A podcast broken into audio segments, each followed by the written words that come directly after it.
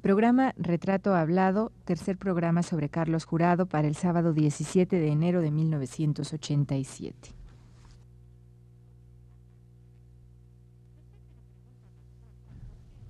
Radio UNAM presenta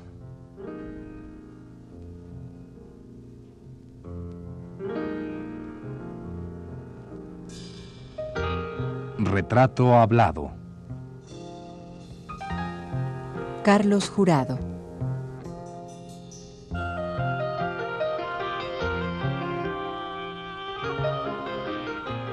Un reportaje a cargo de Elvira García.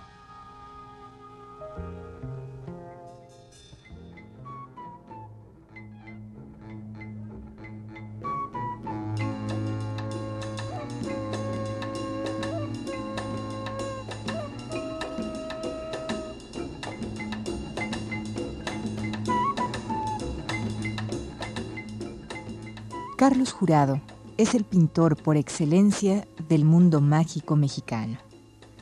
Así escribió en 1963 el poeta Roque Dalton en la revista Pueblo y Cultura de La Habana, Cuba.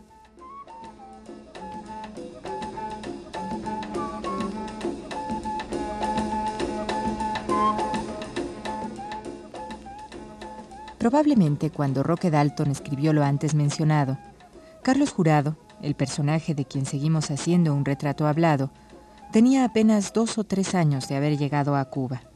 Primero como un ciudadano que quiso colaborar y colaboró con sus manos y su trabajo a la construcción del nuevo país que en ese tiempo empezaba a ser Cuba, a un año apenas de su revolución.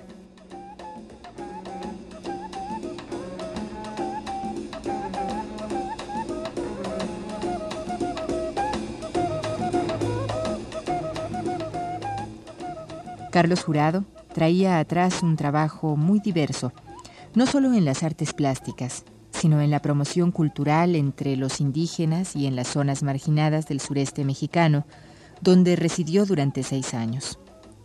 Luego de ese tiempo volvió a tomar la pintura como una expresión suya, muy personal. De 1954 a 1959 fue miembro del taller de la gráfica popular.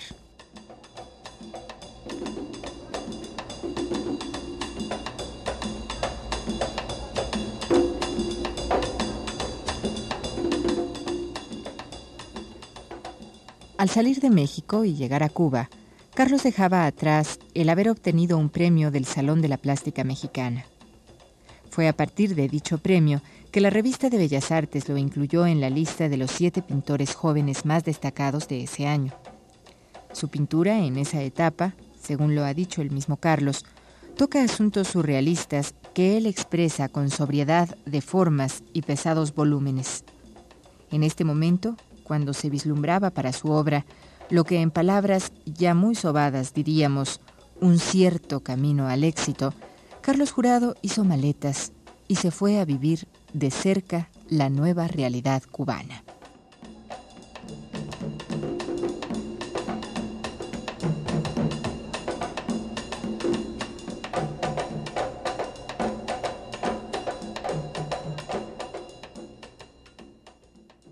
Jugó el teatro Petul entre los mismos indígenas? Mira, el teatro Petul se hizo con la iniciativa, como te repito, de una persona con un gran apego al servicio social que fue Marco Antonio Montero, como, te lo mencioné antes. Entonces había una intención muy clara de para qué iba a servir ese teatro. Por consiguiente, todo lo que se estructuraba alrededor de él tenía una función de cierto tipo, ¿no? ¿Para qué? ¿Cuál era el objetivo? Era liberar, hasta donde fuera posible, la mentalidad del indígena de, de la opresión secular en la que están inmersos, ¿no? A, contraviento y marea. Como ejemplo de todo esto te diré, nosotros teníamos, eh, diseñamos un, un, un, foro, se le puede llamar, ¿cómo se le puede llamar esto? Foro, ¿verdad? Que se adaptara a las circunstancias, totalmente ajeno a las concepciones eh, eh, tradicionales de un foro, ¿no? de muñequitos de guiñol que se sirven para entretener a los niños nada más, ¿no? Este teatro cumplía una función social muy definitiva y muy abierta. Bueno, se diseñó un foro que se podía instalar en cualquier parte sin, sin mayor esfuerzo y que sirviera para que situado, digo, para que situado de tal manera eh, pudiera ser atendido por miles de indígenas, porque nosotros buscábamos, eh, trabajamos en los días de mercado, lugares específicos donde los indígenas de todas las zonas se juntan todos en el mismo, lugar. Entonces, eh, hay, había tres, cuatro mil indígenas. Entonces, aprovechamos las horas más tempranas porque eh, los indígenas en Chiapas están, digamos, alcoholizados. Entonces, eh, a las 12 del día ya era imposible dar una función.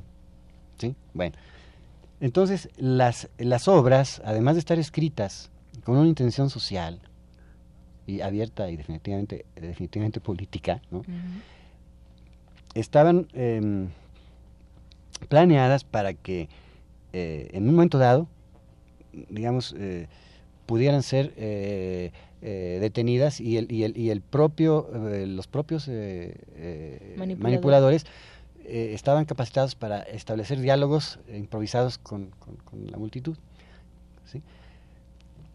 Teníamos mm, pocos elementos que nos obligaba a, hacerlos lo, más efectivos posibles, ¿no? Bueno, y vivíamos, te digo, en un momento en el que era peligroso llevar ciertas ideas a esas zonas, ¿no? porque éramos enemigos abiertos y declarados de toda la gente eh, mestiza que manejaba y que, era la dueña de las tierras. ¿no? Entonces eh, tuvimos incidentes graves, serios, agresiones, agresiones persecuciones. ¿no? Bueno, eh, nos encontrábamos con una realidad muy, muy severa, con una, con una situación que eh, no creo que haya cambiado mucho, pero de todos modos en aquel momento había otro espíritu para afrontar este tipo de, cuestiones. Por ejemplo, de nuestro peculio, que era muy escaso el sueldo que nosotros teníamos en aquel tiempo, eh, me recuerdo que Rosario y yo compramos sendas máquinas de, rasurar, de estas que se usan en las películas de mano.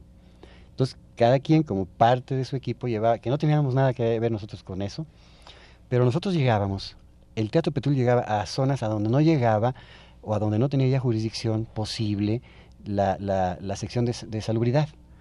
Entonces nosotros llegábamos a zonas donde había tal cantidad de problemas eh, de salubridad que optamos por pelar a los niños que estaban llenos de piojos. Entonces los, rapábamos, más que hacer teatro. además, sí, además de hacer teatro, éramos peluqueros, eh, voluntarios, ¿no? Yo nunca sabía hacer eso y los, los, los pelábamos muy mal, pero bueno, les dejamos todos eh, ahí. Medio muchos. Bueno, con unas mm, sendas así, caminos en la... Pero eh, teníamos presente todo ese tipo de, de trabajo porque, te repito, había la vocación independiente de que subsistíamos de ello. Yo creo que las cosas han cambiado mucho inclusive la misma, la misma eh, mística que hoy, eh, que antes se tuvo, ya no existe, creo que ya es un poco más burocrático, que ya hay funciones más específicas, hay más caminos, hay otras cosas, hay otro tipo de relación, y el teatro que yo vi, no sé cómo funciona allá. El teatro que vi aquí, pues sí, me, me, me, decepcionó. bastante, sí.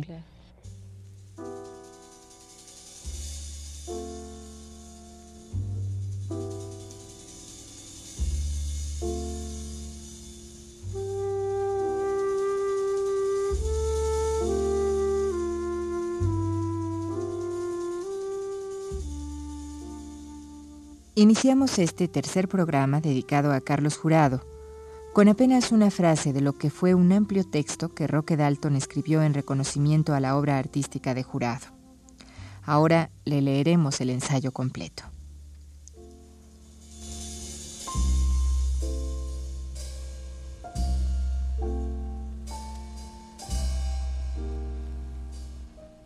Carlos Jurado es el pintor por excelencia del mundo mágico mexicano. Plásticamente, recoge las enseñanzas más hondas del rico pasado de su pueblo y al fundirlas con la realidad actual, nos da una obra que enriquece lo que nos rodea, que enriquece, con aparente simplicidad, la realidad de las cosas.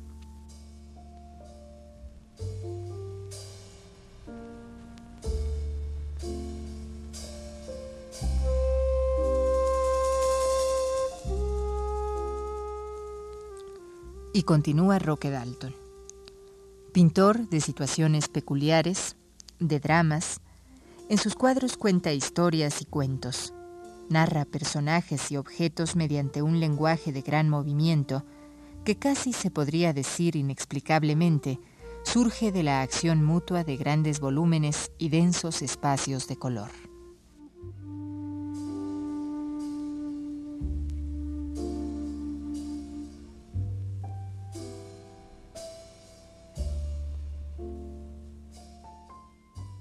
Carlos, ¿cuándo termina toda esta etapa? Porque esa es otra etapa de tu vida, es lo que hemos hablado. ¿Cuándo termina? ¿Por qué y cuándo llegas a México? Eh, nosotros habíamos tenido problemas de carácter político. Principalmente con el eh, entonces director del centro de Chiapas, porque él era eh, muy em, afecto a los sistemas norteamericanos antropológicos. Y todas sus relaciones y nexos los hacía con las universidades norteamericanas. Para nosotros, la penetración norteamericana en Chiapas empezó desde entonces, no es nuevo. Nosotros, nosotros combatíamos ideológicamente contra todo eso, contra los, las sectas que desde aquel entonces ya estaban invadiendo todo Chiapas. ¿no? Nos parecía que, que, esto iba por un camino que no era el que nos debería de corresponder a nosotros. Siempre había una injerencia y ellos eran en alguna forma los que determinaban eh, políticas a seguir. Entonces nosotros, digo nosotros porque éramos muchos, y eran los antropólogos mexicanos y los médicos mexicanos y los profesores mexicanos, etcétera, que estábamos ahí, que estábamos en desacuerdo. Pero en aquel momento el director tenía esas ideas, y cada uno de nosotros fue teniendo en su momento su problema personal con él. Y como el poder siempre es el poder, el hilo siempre se rompe por lo más delgado, pues tuvimos que ir saliendo de Chiapas. Entonces yo volvía a, al Papaloapan y me encuentro con una situación que evidentemente tenía que ocurrir, pero que desde mi punto personal de vista era lacerante para, para mí, y es que el Papaloapan que yo dejé ya no era mío porque ya se iba a abrir la presa nueva, Em, habían entrado em, los caminos, habían entrado los comerciantes, eh, eh, los camiones, em, la, la, la, civilización. y, entonces ya aquella cosa era muy... estuve, eh, yo, yo la viví en sus dos etapas, es decir, en su etapa pura y en la etapa de descomposición primaria, que es muy dolorosa, porque entonces tú ves, por ejemplo, gente de sirios, árabes vendiéndoles casimir inglés en, en, en, un clima de, de más de 40 grados, ¿no? Eh, sobre ser, pues, es, es, es, absolutamente incongruente, ¿no? Y todo eso, billares, este, eh, es decir, barracas de madera, el campamento clásico de todo eso, de, que da, es decir, que eh, abre los primeros momentos de la civilización, ¿verdad? Que va a entrar. Y entonces yo me sentí ya también, ya no estaba el mismo director con el que yo había congeniado muy bien, que fue el maestro Posas y eh, me sentí como que ya el instituto para mí era algo que se tenía que liquidar.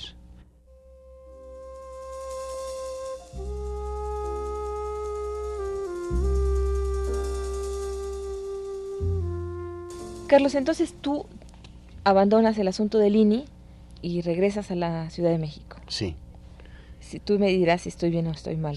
Ingresas al taller de la gráfica, gráfica popular, no, sé si no, inmediatamente, no, Ya bien, no, yo ingreso al taller de gráfica popular casi cuando ingreso al INI.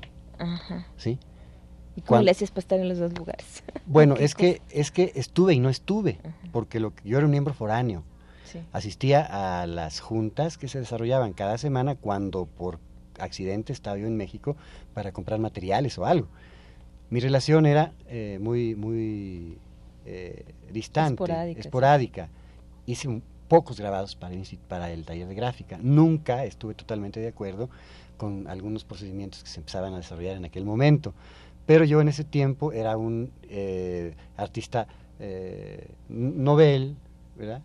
Este, mm, no tenía prestigio, era un trabajador, eh, digamos, de... Un obrero de la cultura. Un obrero de la cultura realmente, y no tenía ningún valor eh, de influir en nada. Entonces, eh, lo que siempre he tenido es una clara conciencia de cuándo debo retirarme de, los lugares.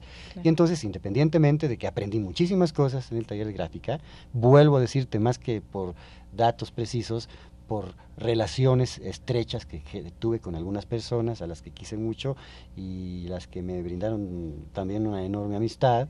Te puedo decir entre ellas a Pablo Higgins, Alberto Beltrán, eh, eh, el propio eh, Méndez, que, era el, patriarca todo, siempre se portó muy bien con, gente joven como yo. Pero yo veía que ya eso no funcionaba, ¿sí?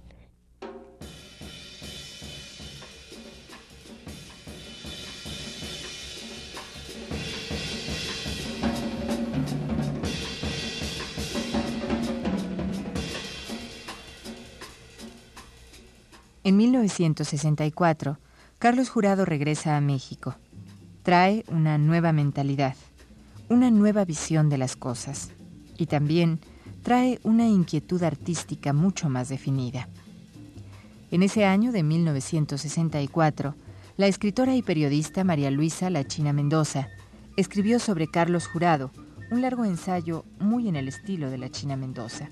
Escuchémoslo.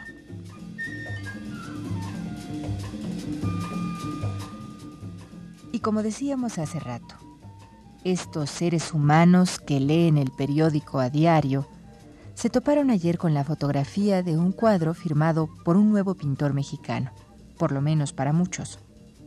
Un cuadro que recordaba los anónimos retablos del pueblo, uno que es payo, pues, las fotos amarillosas de la familia, con el astuto y cruel abuelo, puño cerrado sobre el bastón, mirada libidinosa a lo 1900.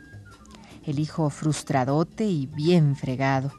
La nuera azorrillada. Y el nieto que va que vuela para ser el gran resentido de nuestro tiempo atómico. Cuadro impresionante que dan ganas de ir corriendo a palpar, a ver si está bien pintado y tiene buen color, y si su autor, Carlos Jurado, como retrata, pinta.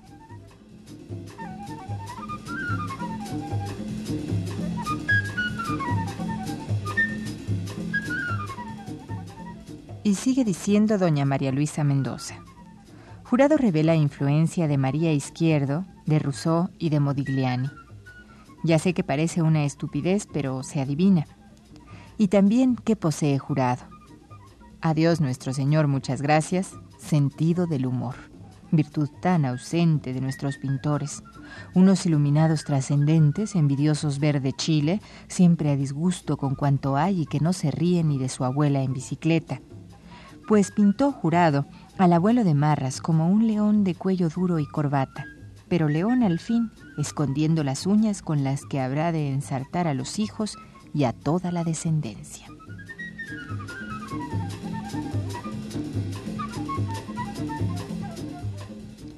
Aquí termina el texto de la China Mendoza, publicado en 1964 en el periódico El Día. Concluyamos el programa escuchando a Carlos Jurado.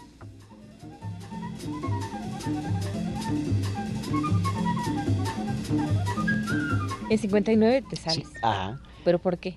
Es decir, el, porque es que el taller de la gráfica popular es en los 30 viene a ser así como la gran revolución a mí me tocó, de la A mí me tocó todavía una etapa eh, buena del taller, pero ya, ya... Ya al final. Ya al final. Entonces lo que pasaba, yo no nunca pude entender por qué se tenían que seguir ciertas formas expresivas en... Eh, en cuanto a, la manera de, de, hacer el arte, ¿no? No me, estoy, no me estoy refiriendo a los conceptos, ¿sí? sino que había una forma, independientemente de que cada persona tiene una peculiar manera de expresarse, había algo que unía todo eso y, y, que lo unía de, desde mi punto de vista de mala manera. Es decir, no se podía eh, uno salir mucho de, de, los, de los límites establecidos, ¿no? Porque si te salías un poco más de lo que ellos suponían que estaba permitido, ¿sí? Ya pertenecías a la escuela de París, así se decía en aquel momento, ¿no? Entonces, yo sentí que eso era una limitante muy grande. Yo no era un gran experimentador en aquel entonces, pero intuitivamente siempre he sido muy rebelde. Es decir, nunca me ha gustado el estar en, un, en un metido en un estereotipo, ¿sí? bueno, si yo me meto por mí mismo es mi problema, pero no me gusta estar por obligación, eh, digamos, eh, eh, digamos, colectiva, ¿no? Claro, claro. Bueno, entonces tú te vas en el 59 con Beltrán, con O'Higgins. Sí, no, no, no. Yo coincido, coincide mi, fue una coincidencia porque yo salgo del instituto y vengo de, la provincia, yo no estaba aquí. Y al llegar a México, al salir, al renunciar al instituto, entonces eh, coincidimos, eh, yo, perdón, un grupo de, gente que salía del taller por otras causas, coincide con mi eh, punto de vista de ya no querer estar ahí, pero por otras razones. Es decir, yo lo hice por eso y el otro grupo lo hizo por razones políticas. Hubo una, una escisión por eh, cuestiones de, la, de, la, de, la, eh, de los problemas ferrocarrileros de aquel momento. Bueno, entonces se separa un grupo y yo por una razón y yo por otra. Entonces, al coincidir, yo estaba ligado eh, con algunos de ellos de, de, alguna manera afectiva, hemos trabajado juntos en el indigenista y me voy a, y formamos un no un grupo no no no. No tuvo nombre no no no no no simplemente entre todos alquilamos un edificio un piso de un edificio muy modesto.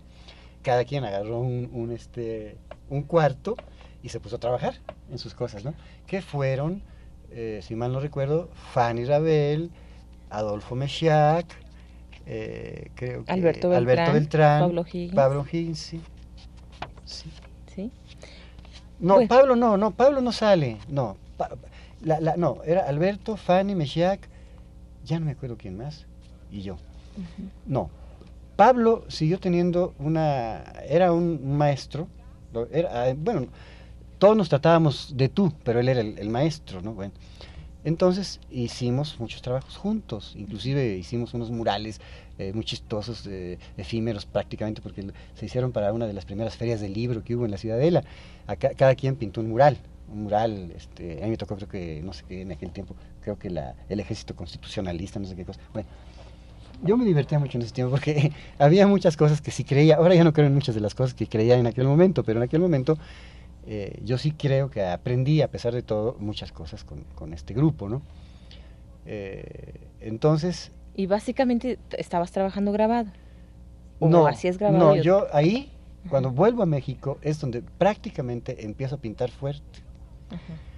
Digo fuerte porque me metí a, trabajar duro, nada más que ya había hecho, ya tenía más o menos una forma de trabajo, pero es cuando afirmo, digamos, una manera de, de, trabajar, que es mi primera etapa, muy relacionada todavía con las formas de, de la, de la escuela mexicana. Eh, no folclórica, pero sí este, las formas estas... Eh, Tradicionales. Pues, bueno, no, más bien, yo tengo muchas influencias, pero sí eh, me reconozco a mí mismo que tuve una, una personalidad definida, es decir, a pesar de, las múltiples influencias. Pues esas formas pesadas, esos animales que introduzco, los leones, estos que tal vez son un poco de el resultado de la, de la influencia de la, más que de la pintura, de la, de la juguetería popular, en fin, una serie de cuestiones, ¿no? Este tipo de cosas.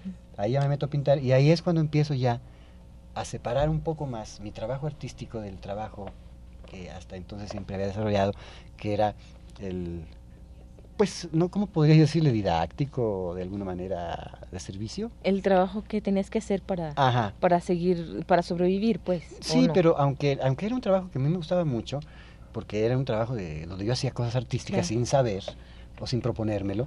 Ya aquí sí empecé a proponerme hacer cosas artísticas, empecé un poco a jalar un poco más por ese lado, empecé a, participar más en el medio, gané algunos, algunos, algunas distinciones, eh, avancé muy rápido. ¿Hiciste caricatura también? Hice caricatura política, sí. sí ¿Cuántos años hiciste caricatura? pocos, yo creo que hicimos, yo hice caricatura como dos o tres, aunque yo hice muchas caricaturas políticas no para publicarse, sino que yo siempre tendía en una etapa a hacer caricatura política, ¿no? Pero eran algunas tan, tan, tan, ¿cómo te diré? tan fuera de lo que de lo que se pide en, un, en una publicación que, pues, no entraba. que no le entraba, no entraba.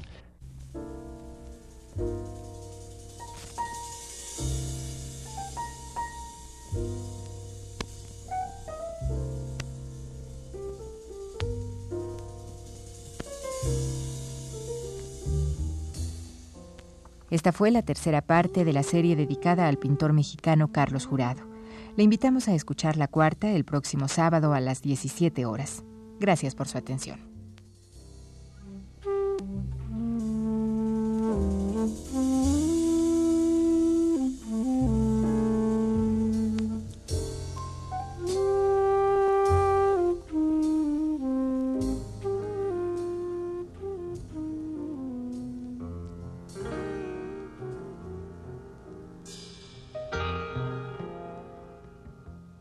Radio UNAM presentó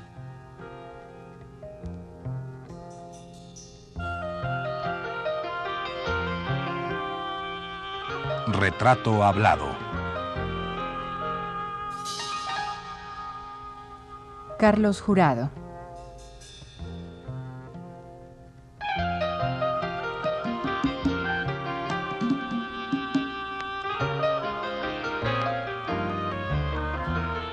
Reportaje a cargo de Elvira García.